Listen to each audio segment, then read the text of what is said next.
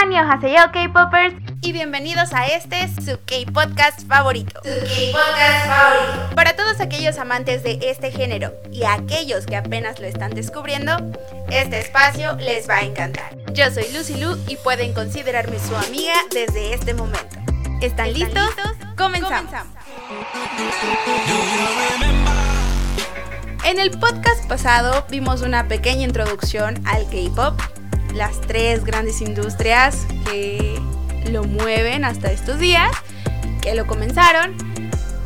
En general, una introducción muy breve. Pero el día de hoy hablaremos de lo que hace el K-Pop K-Pop. Son siete puntos muy importantes.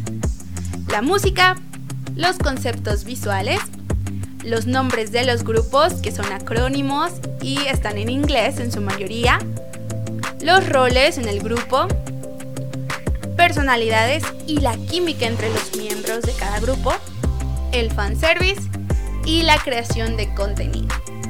Punto número 1. La música. El K-Pop es increíble. Si han prestado atención a las canciones, en cada 12-15 segundos cambian el ritmo de la canción. Un poquito el género con el que está mezclada la canción. Estas canciones son verdaderas sombra perdón, verdaderas obras de arte, unas verdaderas joyas. Estamos en el entendido de que la canción tiene que vender, ser adictiva, ser pegajosa y eh, esto se logra pues con los géneros que mezclan para hacer al K-pop K-pop. Los ritmos que se combinan son rhythm and blues, electrónica, rock, baladas, pop, hip hop, reggae, entre muchos otros. Creo que la canción más notoria en cuanto a esta fórmula es I Got a Boy de las Girl Generation o Son Yoshide. Que luego hablaremos de los grupos de esta escuela. Girl Generation pertenecen a la vieja ola del K-pop, pero incluso los All K-popers y los nuevos han escuchado esta canción. I Got a Boy. Como saben desde el primer video, yo soy una personita que le gusta cantar mucho. Entonces, Aquí va la primera canción de este segundo K-Podcast. I Got a Boy de Sonia Shide. Va más o menos así. I got a boy 멋진 I got a boy 착한 I got a boy awesome boy 내맘 다 가져간 I got a boy 멋진 I got a boy 착한 I got a boy awesome boy 완전 반해나봐 Y la traducción porque se quedan, sí entendí el I got a boy, pero lo demás no sé qué dice. dice, I got a boy, a cool one. I got a boy, a kind one. Yo tengo un chico, uno genial. Tengo un chico amable. I got a boy handsome, boy who took all my heart. Tengo un chico guapo que tiene mi corazón, todo mi corazón. Otra vez, I got a boy, a cool one, I got a boy, a kind one. Tengo un chico genial, un chico amable. I got a boy, awesome boy, guess I've fallen for him. Tengo un chico genial y adivinen, caí por él. Estoy rendida por él. Esta canción, escúchela, la coreografía cambia, cada dos segundos cambia el ritmo. Sí, está muy loca, pero está padre. Y habrá tantas otras canciones que siguen la misma fórmula y tomaremos el tiempo para analizarlas. Pero esta, pues espero les guste espero la busquen. Está muy buena. Punto número 2. Los conceptos visuales. Los atuendos llamativos u oscuros que llaman la atención, eh, que captan nuestra atención como fans de K-pop, son geniales, son trendy, están a la moda, la verdad es que Asia en, conceptos de moda de ropa están adelantados en este, en este sentido. Si lo están. Si lo que está de moda ahorita está súper de moda, todo el mundo lo está usando, allá ya se estrenó. Tarda como uno o dos años en llegar aquí a Occidente. Y desde esta perspectiva, pues todos los vestuarios de K-pop están muy padres, están muy bien logrados rara, rara vez se ve un, artista aquí en Occidente con ese tipo de, concepto. Como les dije en el primer video, recuerdan a los chicos de HOT. Que cuando comencemos con grupos, pues les daré más, más información sobre ellos. Pero en la canción de Candy, sus atuendos eran muy coloridos y súper excéntricos. Les doy una descripción rápida. Traían así una, una gabardina súper larga, cada uno de un color diferente. Que uno rojo, que uno naranja, que uno verde, uno blanco. Y, gorros. No sé, ¿para qué como esos gorros de foamy que, que se hacen? O de espuma para las fiestas. Así eran sus vestuarios. Eran los años 90. Tú dices, ¿what? Eso apenas se ve aquí. No tiene mucho, unos cuantos años. Pero bueno, captó la atención de los fans en su momento. Actualmente depende de la canción, depende del video. Eh, pues se usan uniformes escolares, todos del mismo color o colores diferentes, detallitos, todo negro, todo blanco, de cuero, satín, vinil. Eh, si el concepto es cute, si, si son rudos. Todas estas combinaciones de vestuario es un punto muy importante para hacer el K-pop K-pop. Punto número 3, los nombres de los grupos o acrónimos. Para estos nombres siempre los encontramos en inglés, su mayoría. Y sinceramente son muy originales. No, nunca lo he pensado quién es el encargado de hacer los acrónimos o si los mismos grupos lo escogen. Es, un punto muy importante. Eh, pero captan la atención y de eso se trata. Pues les voy a explicar algunos de ellos. Por ejemplo, Boa. Boa es una solista que es muy famosa en Corea, en Japón sobre todo, en China, Asia en su mayoría. Y eso significa su nombre, Best of Asia, Boa. Y así la conocen. El siguiente grupo, que es uno de mis favoritos y uno de los que empecé a escuchar hace 10 años, WS501. WS501 significa Superstar, Five members become one. Superestrellas, cinco miembros se convierten en uno solo. Está padre, o bueno, me parece original. es uno de mis grupos favoritos. El siguiente es CM Blue, Codename Blue, nombre código azul. Cuando lleguemos a esa parte desglosaremos el por qué nombre código azul.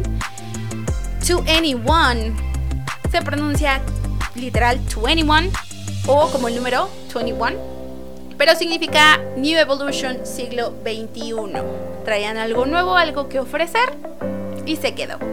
El siguiente, M Black. Music Boys Live in Absolute Quality. Literal, M Black. Porque está escrito, no está escrito con CK, como el color negro, sino con Q. Music Boys Live in Absolute Quality.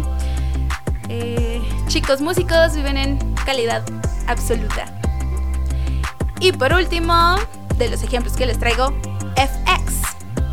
Literal, letra F, abre paréntesis, X, cierra paréntesis, FX. Para algunos eh, significados, la F significa flor, o bueno, en significado, la X representa el cromosoma femenino, o también el grupo, pues, tipo con notaciones matemáticas, saben que fx pues es como cuando haces una función en matemáticas, el resultado depende del valor de x. Para este sentido de K-pop, cada miembro producirá diferentes resultados con su talento y esfuerzo para llegar a ser un buen grupo. Las cuatro chicas de FX. No, perdón, cinco. cinco chicas de FX. Punto número 4. Los roles en el grupo. Todos, absolutamente todos los grupos todos los miembros de los grupos tienen sus roles. Incluso aquellos grupos grandes como Seventeen tienen su rol. Eh, los principales pues es el de líder, rapero, vocal, visual, el bailarín y el magni. Y ahorita les explico cada uno de ellos. Aquí en Occidente no tiene mucho sentido. La verdad, no tenemos ya agrupaciones así sí estaba Timirich, estaba Mecano, Menudo, esos grupos.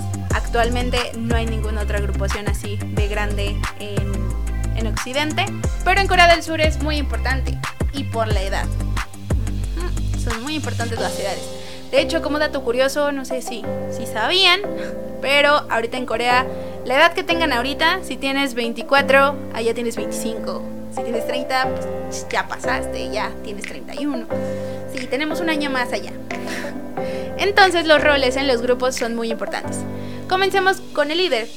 Justamente es aquella persona que organiza el grupo para que trabaje, se hace cargo de ellos y los reta si no están haciendo algo bien. Es como el papá del grupo. Normalmente siempre es la persona de mayor edad, pero no aplica en todos los casos. Puede ser el que tenga el mayor talento, puede ser, puede ser líder, pero pues normalmente es el más grande.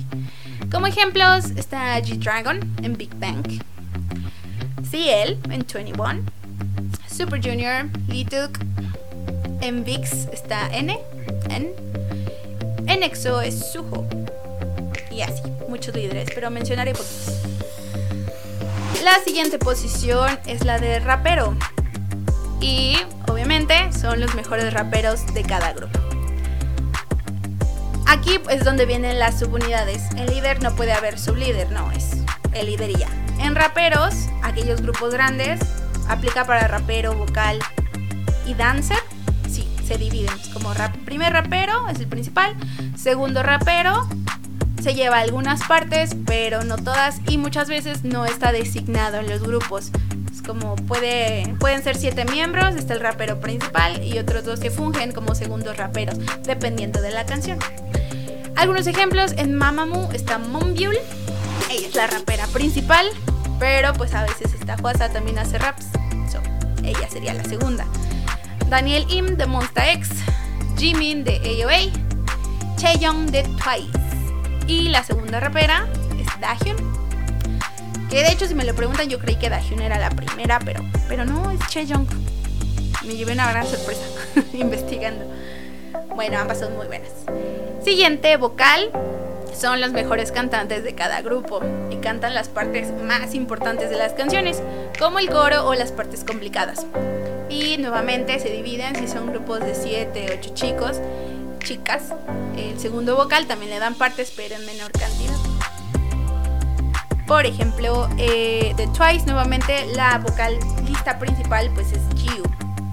Pero Neon también se lleva algunas partes, entonces entre las dos se, combinan. Neon sería la segunda vocal importante, pero la designada como principal es Jiu. Está Solar en Mamamoo, que nuevamente aquí son cuatro chicas, Wayne y Huasa también se llevan partes vocales, pero la principal es Solar. Soyeon en Tara, Juju en Gfriend, Leo en Vix. Seguimos con el bailarín principal y pues es el integrante con mayor facilidad para bailar o improvisar los bailes. Tienen un peso visual importante en la coreografía eh, la hacen más impactante. Es el mejor bailarín, entonces en las partes importantes siempre están al centro. Por ejemplo, Jungyeon de GOT7, Woo Jung de 2PM, Min en Missei y Lisa, la bella Lisa de Blackpink. Son los principales de sus respectivos grupos. Siguiente rol, encontramos al visual. Este representa la imagen del grupo.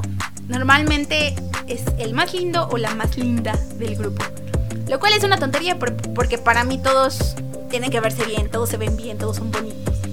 Pero siempre hay uno que llama más la atención, entonces su función es esa, es un poco superficial, hacer al grupo más atractivo visualmente. Captan la atención de los fans desde el inicio. Es el más promocionado debido a su apariencia para hacer comerciales, eh, publicidad de empresas, etc. Tiene carisma, popularidad y su talento. También todo esto debe tener un visual.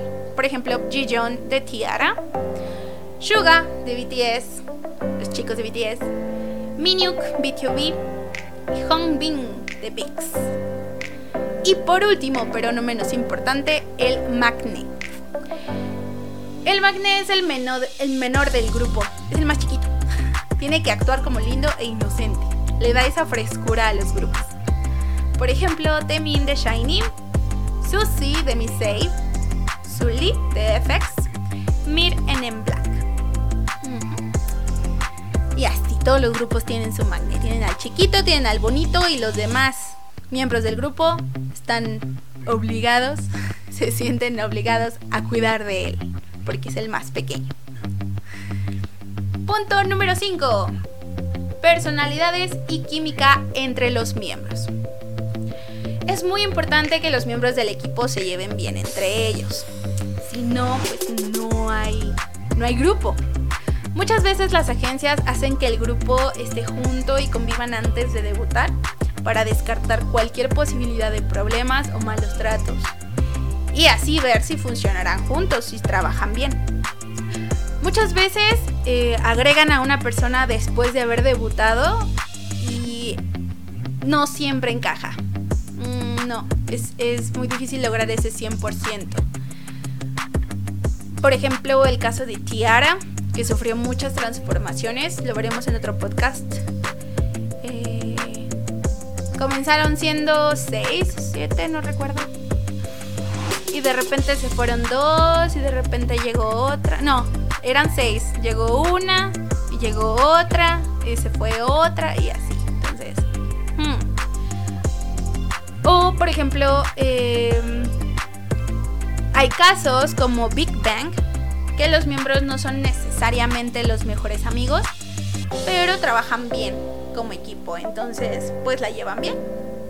Es un grupo muy famoso, de hecho.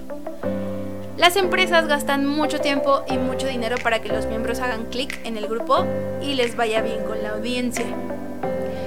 Ya que para las fans es muy importante ver que los chicos se llevan bien en los shows de variedades, en las transmisiones en vivo.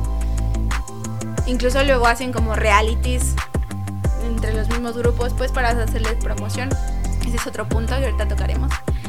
Y a las fans nos encanta ver esa armonía, o sea, que entre los chicos se llevan bien, la pasan bien y obviamente hablará de su buen trabajo en el escenario. Siguiente punto, el fanservice.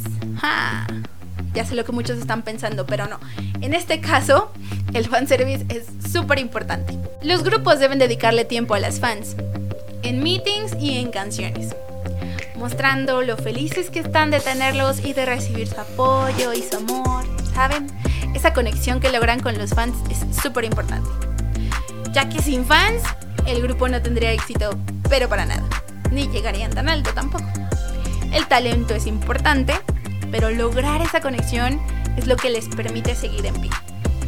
Actualmente, BTS arrasa. Hay armies por todos lados. Hay muchísimos. Y hay otros grupos no tan recientes, siguen trabajando, siguen presentándose debido a las fans.